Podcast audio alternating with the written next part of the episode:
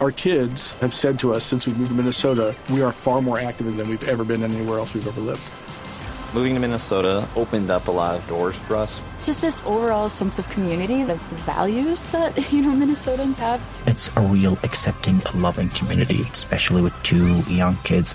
See why CNBC ranks Minnesota number four best state to live and work. A great place to work, an even better place to live. ExploreMinnesota.com slash live.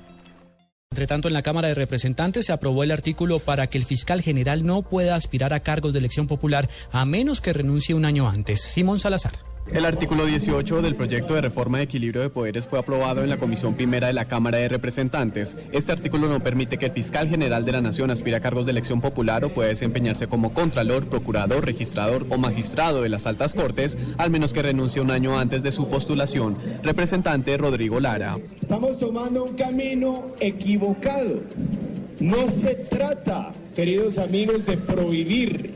Se trata de ejercer controles, controles eficaces al accionar de los servidores públicos. 11 congresistas votaron por el no de este artículo, 19 por el sí. En este momento continúa el debate donde se discute si los miembros del Consejo Nacional Electoral pueden ser reelegidos o no. Simón Salazar, Blue Radio.